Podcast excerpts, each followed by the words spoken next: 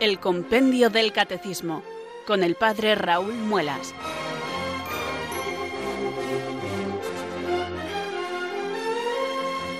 Muy buenas tardes queridos oyentes de Radio María, son las cuatro o las tres en Canarias.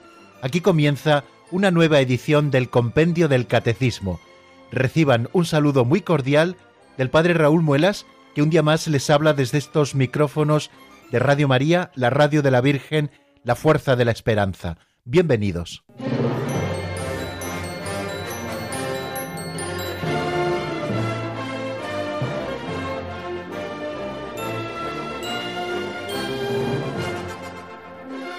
Aquí estamos amigos un día más haciendo esa fantástica tarea con la ayuda del Señor de abrir el compendio del catecismo para seguir profundizando juntos en la doctrina católica.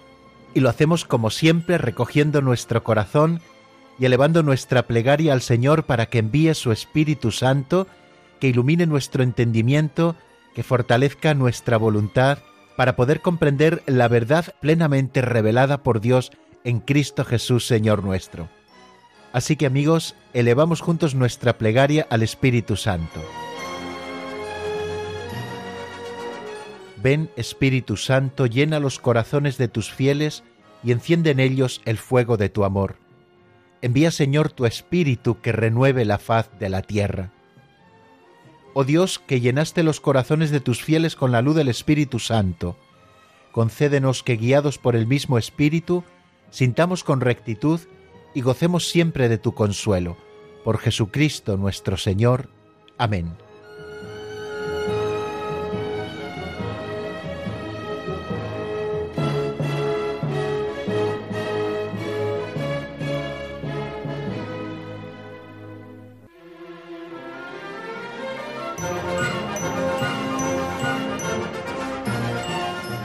Forma parte de nuestra tarea diaria cuando nosotros abrimos el compendio del catecismo, comenzar con una pincelada de sabiduría. La de hoy se titula Chismosos del Bien.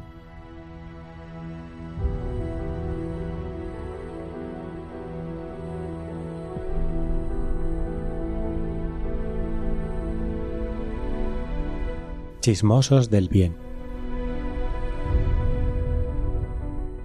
Cuenta un rabí que el sacerdote Aarón ponía todo su empeño en reconciliar a las personas. Cuando veía a dos que se odiaban, iba a uno y le decía ¿Por qué lo odias? Acaba de venir a mí y me ha dicho He pecado contra él, estoy arrepentido. Luego dejaba a éste, iba al encuentro del otro y hacía lo mismo. Así devolvió la paz, el amor y la amistad entre un hombre y su prójimo. Muy parecido es el caso de un señor que iba repitiendo a diferentes personas el bien que hacían y se decían unas de otras, es decir, era el chismoso del bien, y así reconcilió a muchos. Hermoso deporte. ¿Por qué no animarse a practicarlo? Lo contrario, la tía Cotilla, muy aficionada a murmurar y a traer y llevar chismes y cuentos de unos a otros para encizañarlos.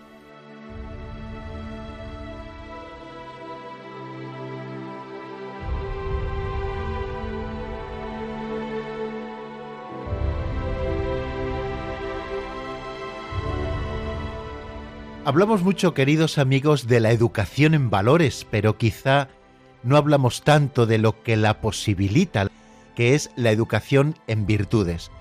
¿Qué es la virtud?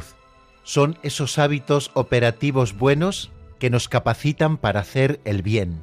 Adquirir una virtud requiere esfuerzo, un esfuerzo que se ve plenamente recompensado cuando nosotros nos predisponemos como si se tratara de una segunda naturaleza nuestra para hacer el bien. Y una de las virtudes a las que hoy queremos, queridos amigos, invitarles es a la de ser chismosos del bien, como nos decía esta pincelada de sabiduría del libro así titulado de don Justo López Melús. Creo que todos comprobamos en muchas ocasiones cómo tenemos una inclinación no hacia el bien, sino a veces hacia lo que no está tan bien. Y una de las cosas es a sacar siempre lo negativo de las personas, hablar mal de los otros, a comentar sus defectos e incluso amplificarlos. Hoy lo que se nos propone es que hagamos un esfuerzo grande para hablar bien de las personas. Yo creo que de todas las personas podemos hablar bien, debemos hablar bien. Todas tienen cosas buenas que nosotros podemos comentar, no solo para no dañar su fama, sino para incrementar la fama de las personas hacia las cosas buenas. Claro que esto supone un esfuerzo, quizá no sale naturalmente. Yo muchísimas personas que he conocido que jamás hablan mal de los otros, sé que tienen que hacer un esfuerzo, porque ese juicio primero a veces negativo nos sobreviene sin nosotros buscarlo, y tenemos que hacer el esfuerzo positivo de la voluntad y también de la inteligencia de buscar lo bueno de las personas para fomentar el buen ambiente entre nosotros. Creo que esto es muy importante, que cada uno de nosotros podamos hacer como el sacerdote Aarón, que ponía todo su empeño en reconciliar a las personas. No seamos nunca sembradores de cizaña, sino sembradores de unidad los unos para con los otros. Y esto pasa inexorablemente, queridos amigos, por tratar de resaltar lo bueno que todas las personas tenemos, incluso aquellas personas que parece que no tienen nada nuevo, si nosotros buscamos, si nosotros nos esforzamos, seguro que encontramos muchas cosas positivas que poder comentar con los demás. Seamos no como el tío Cotilla, aficionados a murmurar y a traer y a llevar chismes y cuentos de las otras personas para encizañarlos, sino chismosos del bien. Esta es una eficaz colaboración nuestra a la gracia de Dios para que entre nosotros brille siempre la caridad. No juzguéis y no seréis juzgados, dice el Señor. Insiste mucho el Señor en esto, en que prescindamos del juicio, en primer lugar, porque nunca tenemos todos los elementos de juicio y cuando enjuiciamos eh, negativamente a las personas, sin duda ninguna nos estamos equivocando. Todos tenemos muchas cosas buenas y tenemos que comentarlas los unos con los otros. Esto ayudará eficazmente para la reconciliación de los contrarios y ayudará también para sembrar el bien y para que todos seamos los unos para con los otros, repito, un ejemplo hermoso que nos anime a hacer siempre el bien. Seamos amigos chismosos del bien.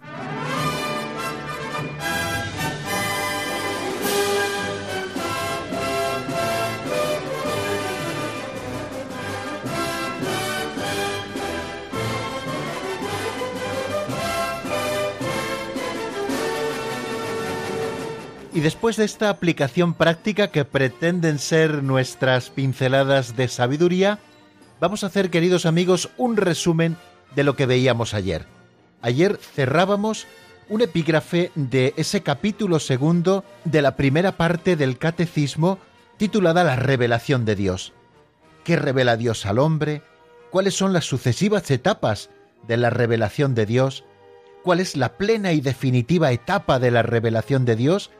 Que veíamos que era Jesucristo y ayer nos deteníamos, quizá un poquito más de la cuenta, pero bueno, creo que fue también muy provechoso en qué valor tienen las revelaciones privadas. Esa fue eh, nuestra última explicación del número 10 del compendio del catecismo. Y veíamos que aunque las revelaciones privadas no pertenecen al depósito de la fe, pueden ayudar a vivir la misma si mantienen su íntima orientación a Cristo. Esta es la clave que mantengan su íntima orientación a Cristo. El magisterio de la Iglesia, al que corresponde siempre el discernimiento de tales revelaciones, es decir, al Santo Padre o a los obispos en comunión con él, sobre todo aquellos obispos donde estas revelaciones puedan producirse, en cuyas diócesis o comunidades se produzcan estas posibles revelaciones privadas, son a los que corresponden discernir la veracidad o no de estas revelaciones privadas, y nos decía el catecismo que no pueden aceptar, por tanto, aquellas revelaciones, entre comillas, que pretendan superar o corregir la revelación definitiva que es Cristo. Y en esto nos deteníamos en todo el programa de ayer. A lo largo de los siglos ha habido revelaciones que llamamos privadas, algunas de las cuales incluso han sido reconocidas por la autoridad de la Iglesia, y nos deteníamos en explicar que éstas no pertenecen al depósito de la fe, y nos deteníamos eh, un poquito más largo y tendido en explicar qué es eso del depósito de la fe, que es el tesoro de la revelación contenido en la Sagrada Escritura y en la tradición que fue confiado por Dios a su Iglesia para que con la asistencia del Espíritu Santo lo conserve y lo transmita y lo anuncie a los hombres como fuente de toda verdad salvadora y de toda norma de conducta. Este depósito de la fe tiene unas características, es inmutable en cuanto al dogma, ha sido entregado de una vez para siempre, pero también tiene un desarrollo homogéneo en cuanto a la doctrina, según la Iglesia va descubriendo todas estas verdades del único y definitivo depósito de la fe. Pues bien, eh, las revelaciones privadas no pertenecen, por tanto, a este depósito de la fe, sino que su función, el de las revelaciones privadas, repito, no es la de mejorar o completar la revelación definitiva que es Cristo, sino la de ayudar a vivirla más plenamente en una época concreta de la historia, cuando éstas se producen. Bueno, pues guiados por el magisterio de la Iglesia y del sentir de los fieles, el sensus fidelius, la Iglesia sabe discernir lo que en estas revelaciones constituye una llamada auténtica de Cristo o de los santos a la Iglesia. Y también nos deteníamos en indicar que la fe cristiana no puede nunca aceptar revelaciones que pretendan superar o corregir la revelación que en su plenitud Cristo nos ha traído. Y hablábamos que es el caso de ciertas religiones no cristianas, muchas veces de ámbito oriental, que se han ido metiendo incluso en nuestras propias comunidades cristianas, y también es el caso de estas revelaciones que a veces pretenden superar o corregir, eh, pues de ciertas sectas recientes que se fundan en semejantes revelaciones, etc. Y luego, en la última parte del programa, basándonos en un artículo de Philip Komslowski, en las revelaciones privadas y cómo distinguir las verdaderas de las falsas, diciendo siempre que evidentemente no nos corresponde a nosotros hacer el discernimiento, sino que le corresponde al magisterio de la Iglesia, pero sí para tener nosotros esos ciertos criterios para situarnos ante una posible revelación privada sobre su veracidad o falsedad. Y hablábamos de tres indicios para tener esa idea inicial sobre si una revelación privada proviene o no de Dios.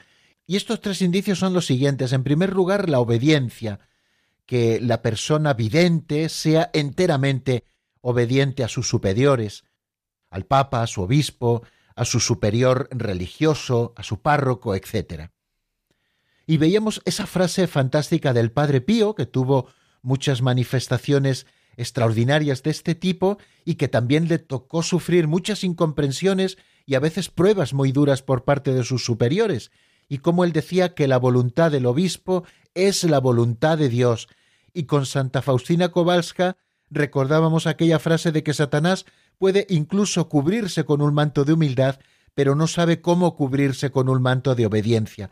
Por eso este indicio de la obediencia a sus legítimos pastores es muy importante para posicionarnos ante estas revelaciones privadas. Puede que no nos guste el juicio que un superior haga en un momento concreto o que incluso esas revelaciones se sancionen en un momento de la historia cuando suceden y que luego sean aprobadas por la Iglesia. Sin embargo, Dios nos pide siempre ser obedientes a aquellos que han sido constituidos en autoridad en la Iglesia y que respetemos sus decisiones.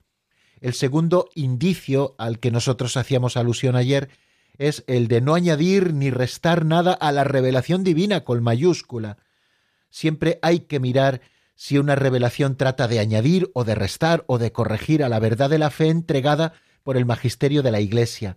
Las revelaciones privadas, recordemos que sólo están destinadas a ayudar a los fieles a permanecer junto a Dios en un momento concreto de la historia.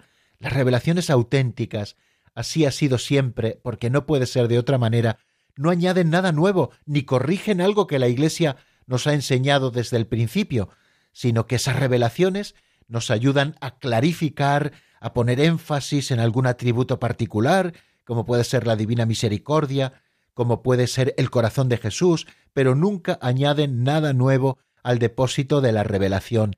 Y la tercera nota o indicio era el de la humildad. Es ese tercer signo que debemos buscar en los videntes, personas que sean humildes, que no busquen la fama, que no busquen el dinero, que no busquen la influencia, que no busquen la manipulación. Dios siempre ha decidido buscar a los humildes, a los que no cuentan para el mundo, a los escondidos en rincones donde no están los poderosos, y veíamos cómo Un ejemplo maravilloso de esto es la Santísima Virgen María. Y también para las visiones, Dios escoge instrumentos débiles para hacer grandes cosas. Dios utiliza a los pequeños para cambiar el mundo. Pues bien, en todo esto nos deteníamos, queridos amigos, en nuestra última entrega del compendio del Catecismo, y hoy, como siempre, damos un pasito adelante.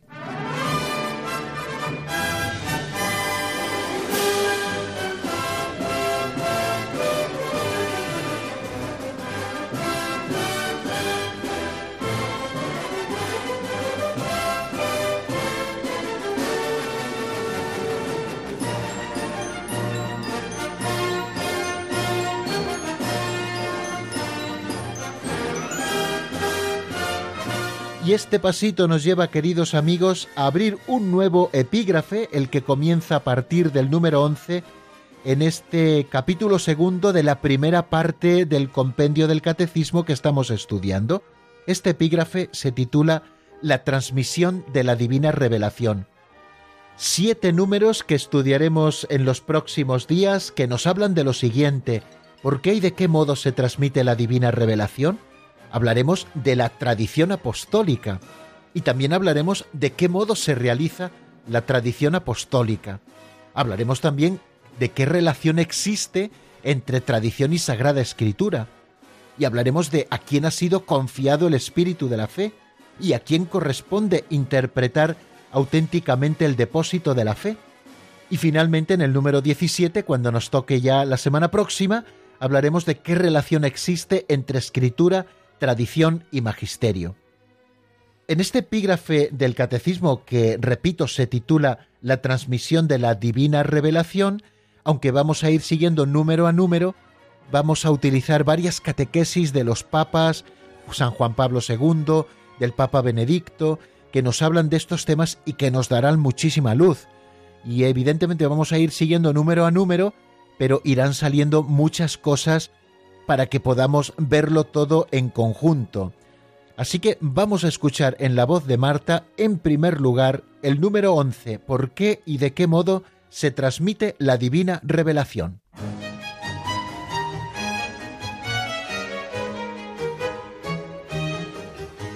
Número 11. ¿Por qué y de qué modo se transmite la divina revelación? Dios quiere que todos los hombres se salven y lleguen al conocimiento de la verdad es decir, de Jesucristo. Es preciso, pues, que Cristo sea anunciado a todos los hombres según su propio mandato. Id y haced discípulos de todos los pueblos. Esto se lleva a cabo mediante la tradición apostólica.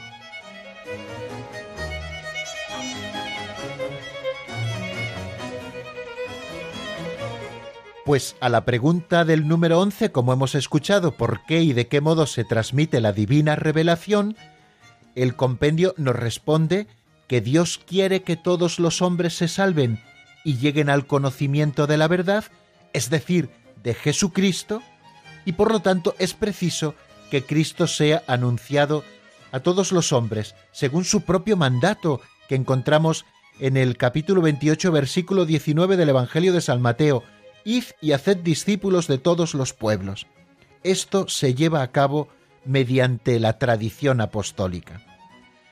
Eh, la constitución dogmática del Concilio Vaticano II Dei Verbum sobre la divina revelación, en el número 7 nos dice, Dios quiso que lo que había revelado para salvación de todos los pueblos se conservara por siempre íntegro y fuera transmitido a todas las generaciones.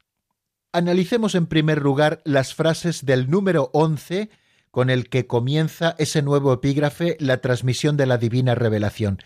Dios quiere que todos los hombres se salven y lleguen al conocimiento de la verdad.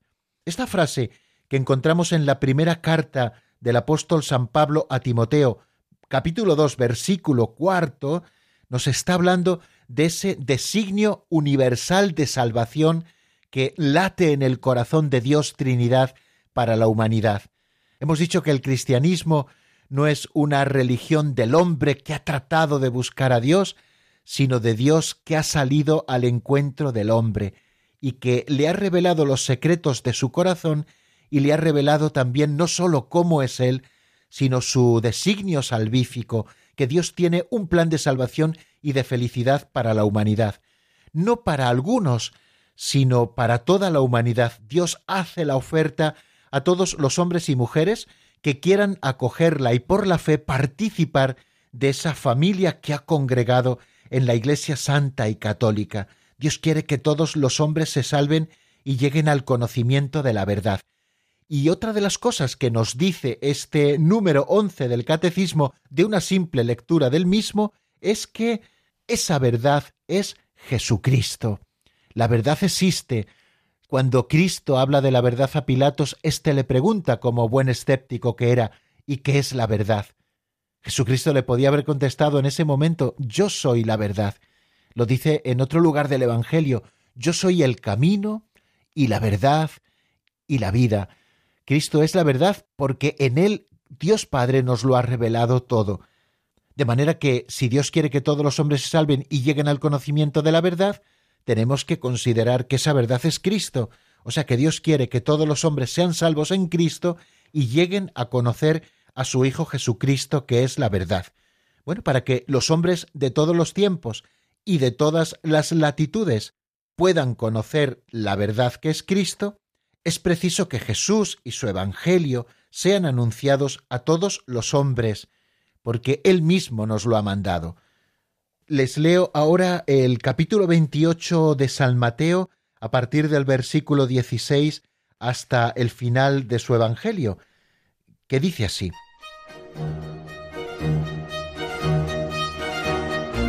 Los once discípulos se fueron a Galilea, al monte que Jesús les había indicado.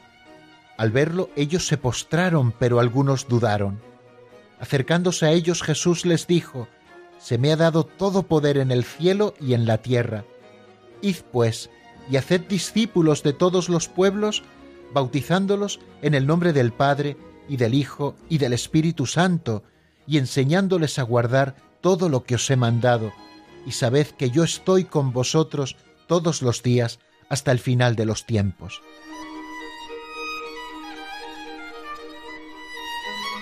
Jesús mismo, antes de ascender al cielo, ha dejado un mandato a la Iglesia que se ha convertido en una misión que la Iglesia viene desarrollando desde sus comienzos y que seguirá desarrollando hasta el final de los tiempos. Mientras haya hombres en esta tierra que salvar, la Iglesia tendrá siempre una tarea que he recibido del mismo Cristo, ir por el mundo entero haciendo discípulos de todos los pueblos de la tierra y de todas las épocas y de todos los siglos, bautizándoles en el nombre del Padre y del Hijo y del Espíritu Santo y enseñándoles a creer todo lo que Cristo nos ha enseñado. Y Cristo nos promete permanecer junto a nosotros en esta tarea en la que no estamos solos, enviándonos el Espíritu Santo y permaneciendo Él con esa eficacia especial en la Iglesia. Bueno, ¿cómo se lleva a cabo esto? Pues a través de la tradición apostólica, que es lo que vamos a estudiar hoy y en nuestro próximo programa y durante alguno más. Vamos a tomar como guía al Papa San Juan Pablo II en una eh, catequesis preciosa que se titula así La transmisión de la revelación divina, que dio el 24 del mes de abril del año 1985 y que creo que compendia preciosamente todo lo que nos quiere decir nuestro libro de texto, que les repito, se llama Compendio del Catecismo de la Iglesia Católica. Estamos en el número 11 del mismo, por si algún oyente se ha incorporado así un poquito más tarde a nuestra sintonía. Bueno, en primer lugar, ¿dónde podemos encontrar lo que Dios ha revelado para adherirnos a ello por la fe? aquellos que vivimos dos mil años después, por ejemplo, de que Cristo hubiera predicado, hubiera muerto, resucitado y ascendido a los cielos, ¿dónde podemos encontrar lo que Dios ha revelado para adherirnos a ellos por la fe? Bueno, hay un sagrado depósito del que la Iglesia toma para comunicarnos todos los contenidos. Así lo leemos en la Dei Verbum número 7.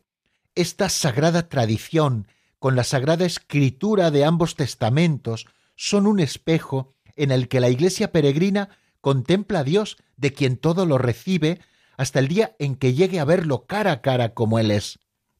O sea que la Iglesia no se inventa nada, la Iglesia ha recibido del mismo Cristo a través de los apóstoles y estos lo han transmitido así a sus sucesores, ha recibido lo que hemos llamado un sagrado depósito del que va tomando las verdades para comunicárnoslas y para explicarnos sus contenidos.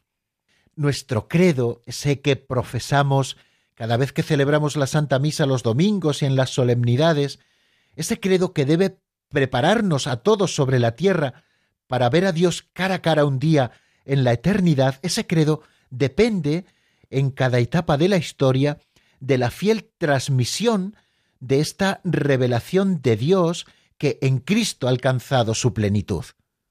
Cristo mandó a los apóstoles a predicar por todo el mundo el Evangelio como una fuente de toda verdad salvadora y de toda norma de conducta, comunicándoles así los bienes divinos. Esto lo leemos en la Dei Verbum número 7. Esta misión la hicieron los apóstoles ante todo con la predicación oral. Luego algunos pusieron por escrito el mensaje de salvación bajo la inspiración del Espíritu Santo. Y esto también lo hicieron algunos del círculo más cercano a los apóstoles, como puede ser el caso de los evangelistas Lucas o Marcos. Así se formó la transmisión de la revelación divina en la primera generación de cristianos, para que este Evangelio se conservara siempre vivo e íntegro en la Iglesia, los apóstoles nombraron como sucesores a los obispos, dejándoles su función en el magisterio. Esto lo leemos también en la Dei Verbum, que nos va sirviendo un poco de guía en todo este tema, en el número 7. Bueno, vamos a detenernos un momento en nuestra explicación sobre la transmisión de la divina revelación, escuchando un tema musical para ir haciendo nuestro todo lo que decimos, y aunque vamos despacito y vamos repitiéndolo de una u otra manera, para que vaya calando en nosotros estos temas que son claves para entender todo lo demás, que la Iglesia ha recibido un depósito de fe del que va sacando todo lo que nos enseña, que la Iglesia no se inventa nada, que lo ha recibido de Jesucristo y así se ha transmitido por los apóstoles y estos a sus sucesores y así sucesivamente hasta llegar a nosotros. Bueno, el tema musical que les propongo es de Roberto Vega, se titula Con mis manos y mi voz y está tomado del álbum Mi refugio.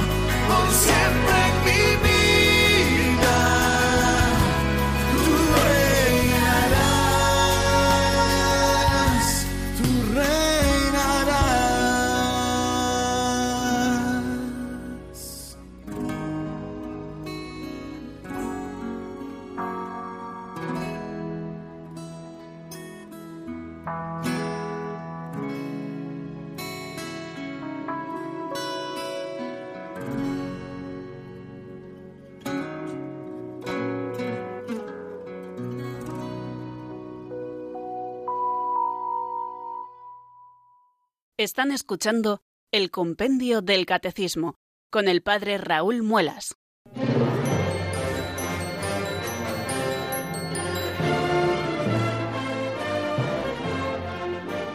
Continuamos, queridos oyentes, con la explicación de este número 11 del Compendio del Catecismo, por qué y de qué modo se transmite la divina revelación.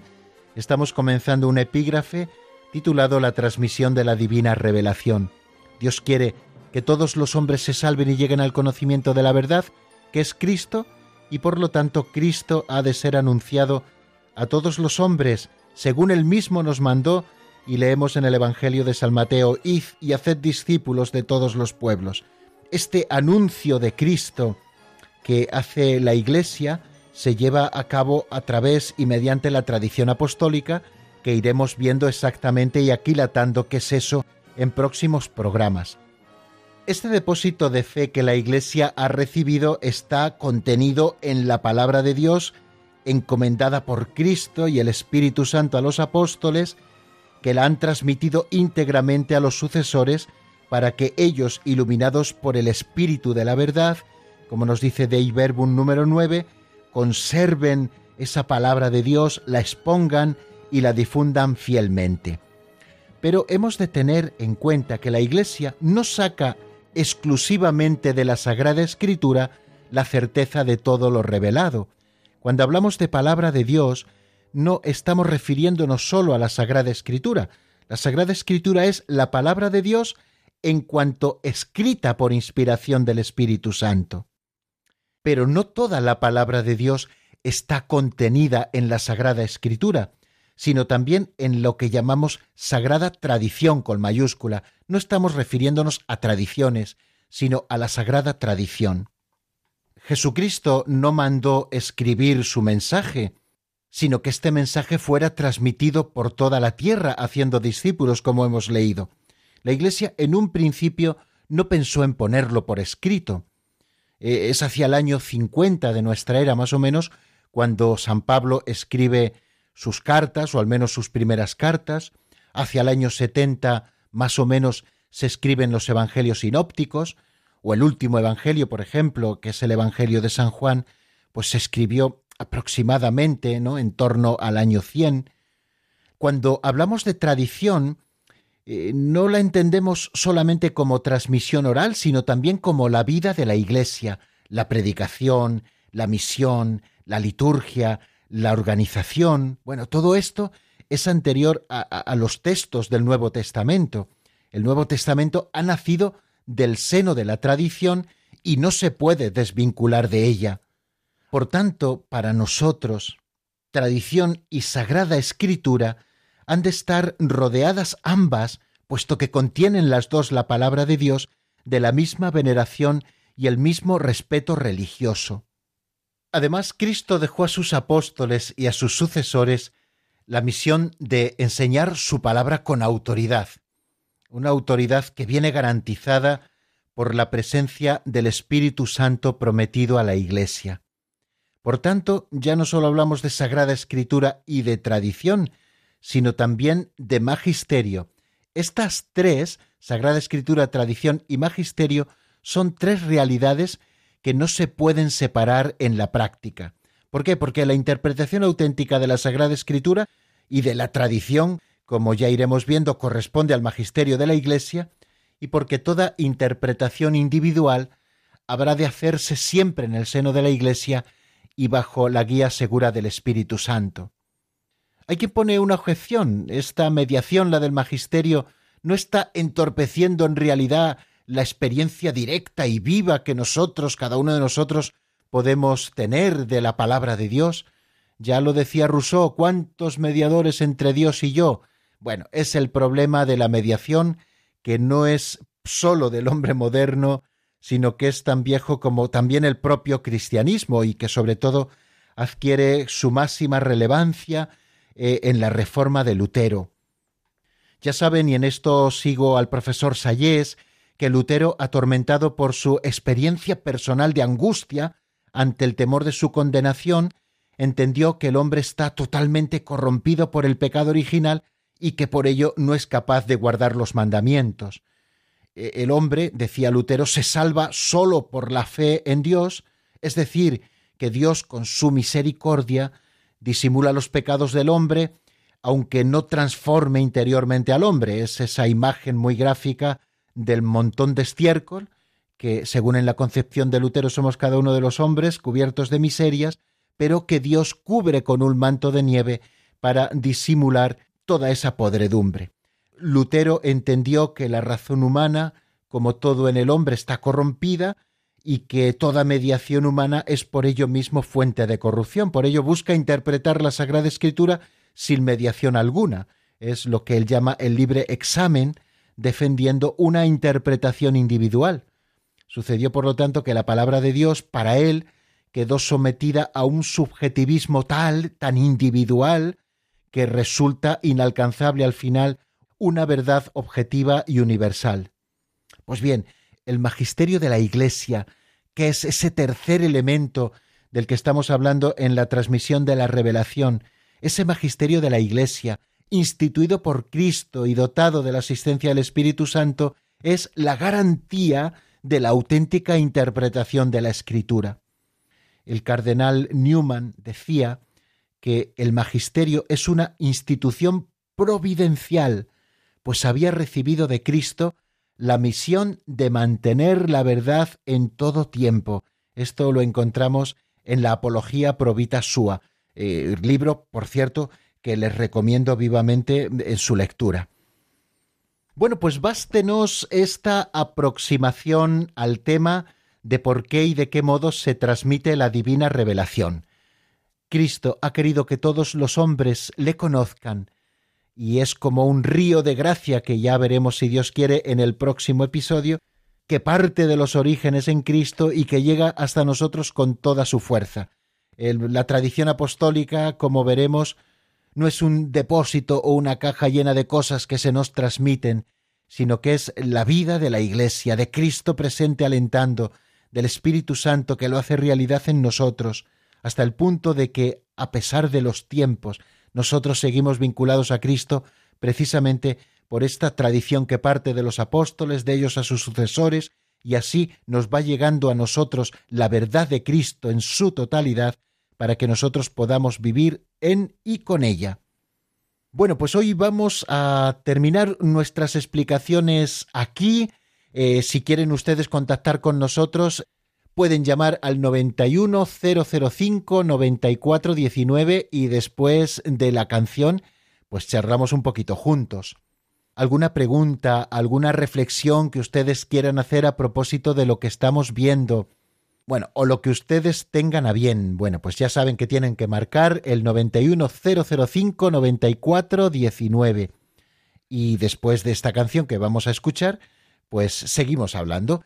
El tema que les propongo para este momento del programa es una canción de Quique López titulada Cara a Cara y está sacada de su álbum Sí Sostenido.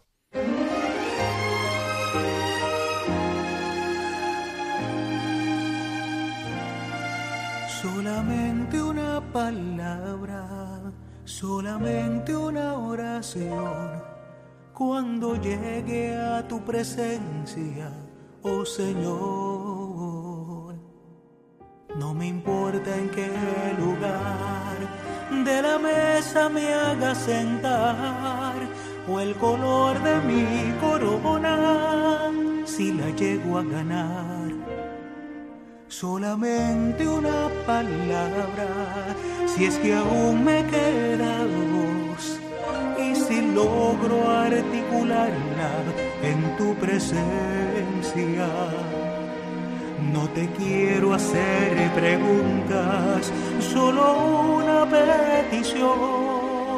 Y si puede ser a solas, mucho mejor.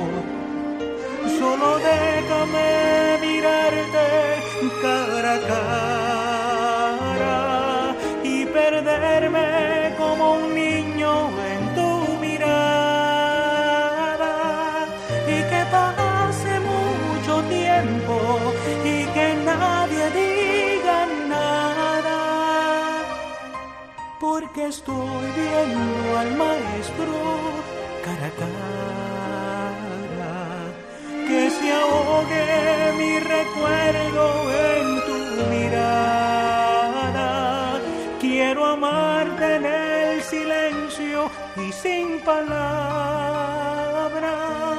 y que pase mucho tiempo y que nadie diga nada. solo déjame mirarte cara a cara.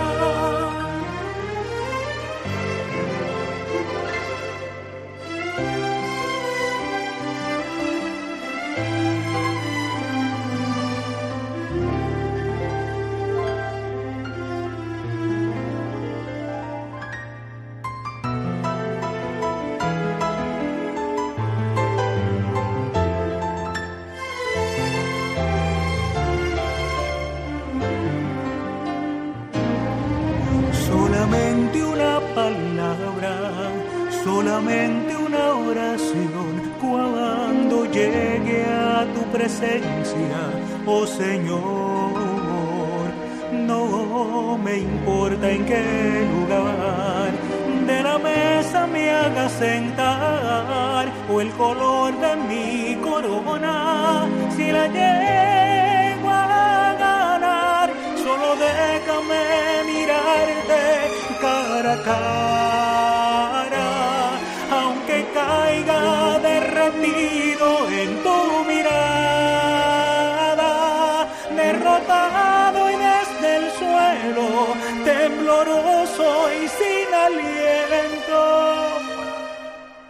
te seguiré mirando, mi maestro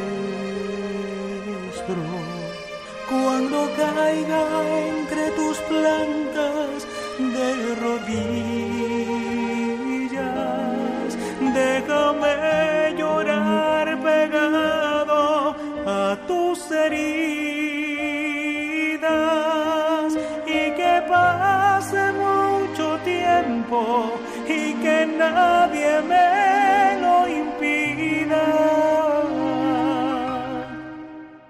Que esperado este momento.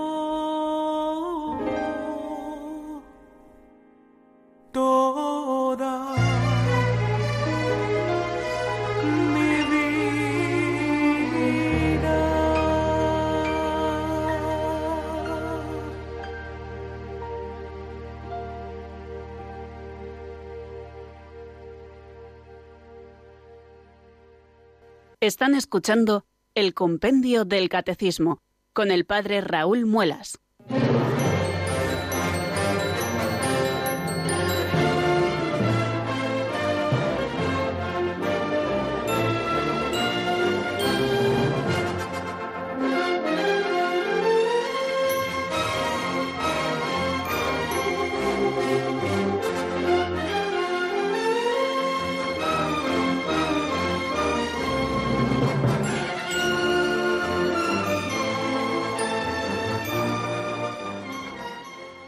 Bueno amigos, son las 4 y 48 minutos, una hora menos en Canarias, de esta tarde otoñal del 19 de octubre del año 2018 y estamos aquí en el compendio del catecismo disfrutando de la doctrina católica y qué bonito poderlo hacer juntos a través de las ondas de Radio María cada tarde, de lunes a viernes, de 4 a 5.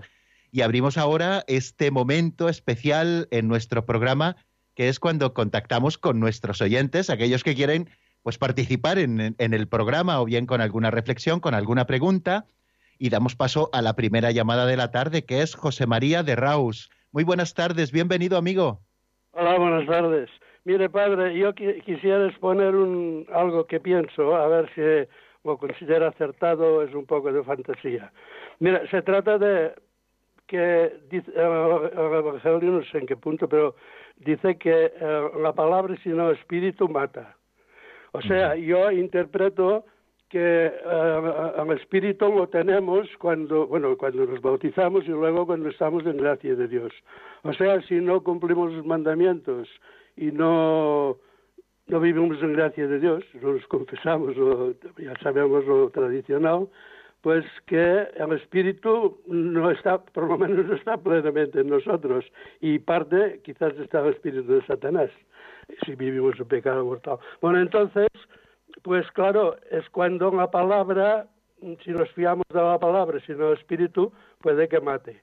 Y, y que precisamente para dar testimonio de, de esa verdad que vivimos, si no vivimos con el espíritu, la palabra no, no vale porque Jesús yo creo que dice, cuando habéis hecho todo lo que debíais para cumplir conmigo la voluntad de Dios, para que el Espíritu Santo pueda mm, obrar a través de nuestras palabras y obras, tenéis que decir somos siervos inútiles para representar el rostro de Dios. O sea, es el Espíritu que lo hace a través de nuestra cooperación.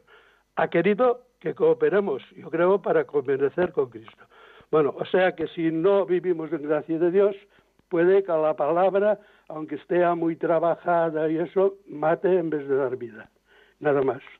Pues muchísimas gracias, José María, por, por esta aportación que nos hace, llamándonos a todos a la vida de gracia. Es evidente que eh, el que me ama, aquel que me ama, vendremos a él, dice el Señor, y haremos morada en él, el Padre, el Hijo y el Espíritu Santo.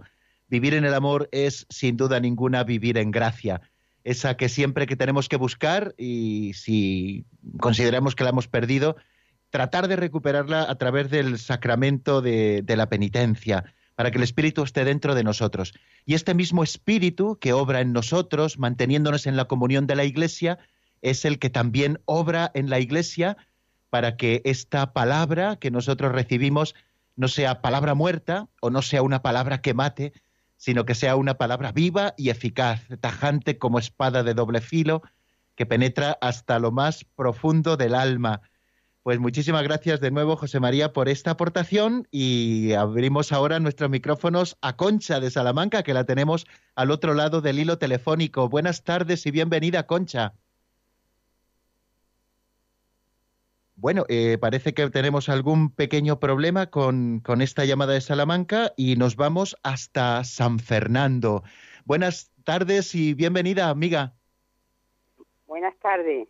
¿Cómo está? No recuerdo su nombre, aunque me lo han pasado, pero estábamos también eh, viendo un poquito que se nos había caído la llamada. ¿Cuál es su nombre? Antonia María. Antonia, bienvenida a, al compendio del catecismo. Cuéntenos. Pues mire, mm, yo para mí el, el, Espíritu Santo es lo más grande, porque lo he tenido muchas veces en mi vida, que cuando lo he invocado siempre me ha llegado. Y entonces, pues de verdad que, que para mí el, el Espíritu Santo, por la mañana cuando abro los ojos, lo primero que hago es eso. Y por la noche cuando me voy a acostar, también lo primero que invoco. Qué bien. Porque he tenido mucha experiencia en mi vida que, que de verdad que, que lo tengo súper dentro de mi alma siempre. Qué bien, muchísimas gracias, Antonia, por esta aportación preciosa, para que nos acordemos siempre del que hace la obra de la santificación en nosotros, tener siempre presente al Espíritu Santo en nuestra vida. Él es el que va configurando nuestro corazón con el corazón de Cristo. Él es el que hace la obra. Así que tenerle muy presente, como nos contaba Antonia María de San Fernando, desde por la mañana hasta por la noche, el primer pensamiento al Espíritu Santo para que nos asista siempre, como hacemos también en nuestro programa, y eh, también eh, que nuestro último pensamiento sea dormir en brazos del Espíritu Santo que va realizando en nosotros su obra. Muchas gracias, Antonia. Y damos paso ahora sí a Concha de Salamanca, que parece que hemos recuperado la llamada. Buenas tardes y bienvenida, Concha. Hola, buenas tardes, padre. Bueno, ¿Cómo está? Pues, pues, bien, gracias. Escuchando Radio María, que, que, bueno, pues lo escucho siempre que puedo. Siempre que puedo y la verdad que, que es una obra que hacen ustedes estupenda. Mm, aunque seamos cristianos, eso como que nos da, mm, no sé, un avance más para reflexionar y para y para llevar a Jesús en nuestros corazones.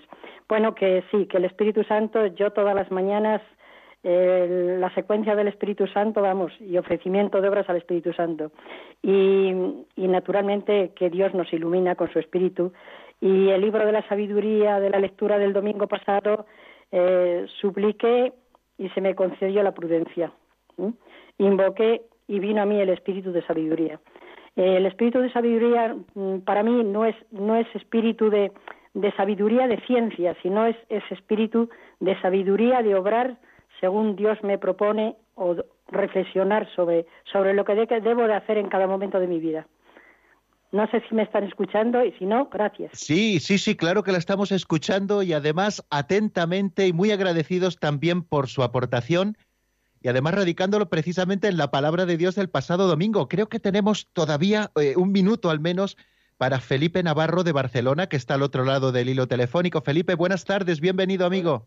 Buenas tardes. Mira, yo pedía que el Espíritu Santo, que María y el corazón de Jesús, el corazón de María y el corazón de Jesús nos ilumine y nos lleven al cielo y que todas las personas se conviertan a Dios porque es lo más grande que hay. Jesucristo está en la Eucaristía presente en cuerpo y alma de divinidad y es donde está todo y realmente como Cristo está en el cielo. Pues solo me queda decirle amén, que refrendo todo esto que nos dice y ojalá eh, la palabra del Señor, esta que nos transmitieron los apóstoles y que de generación en generación está en la Iglesia, vaya llegando hasta los confines del mundo y que todos reciban esa buena noticia, conozcan a Dios como Dios ha querido ser conocido y conozcamos también su plan de felicidad, de salvación para todos nosotros. Y todo esto eh, lo hace posible el Espíritu Santo que obra siempre en su Iglesia. Bueno, pues eh, llegamos al final de nuestro programa de hoy. Eh, quiero agradecer eh, en este último minuto que nos queda a Pilar, a María Pilar Hernández Huertas de Málaga, que nos ha enviado una carta preciosa de comienzo de nuestras emisiones. Acabo de escuchar su primer programa, Compendio del Catecismo. Le felicito por la presentación tan completa que ha hecho y le animo para todos los venideros le gustó mucho eh, que recordáramos la definición de la Virgen María del Catecismo del Padre Astete y también nos ha enviado un par de dípticos preciosos sobre la Santa Misa que yo quiero agradecerle enormemente. Pues amigos, eh, hasta aquí nuestro programa. Les deseo que pasen una feliz tarde. Estamos muy unidos aquellos que están padeciendo especialmente eh, las consecuencias de la gota fría y de estos temporales que ahora mm, acechan o se ciernen sobre parte de nuestra península les encomendamos eh, desde la oración y queremos que nos sientan muy cercanos como siempre. Eh, mañana, si Dios quiere, a las cuatro, aquí estamos. Bueno, mañana no, que es sábado, perdón, perdón. El lunes, el lunes, si Dios quiere, aquí estaremos a las cuatro con una nueva edición del compendio del Catecismo de la Iglesia Católica. La bendición de Dios Todopoderoso, Padre, Hijo y Espíritu Santo, descienda sobre vosotros y permanezca para siempre. Amén. Hasta el lunes, si Dios quiere, amigos.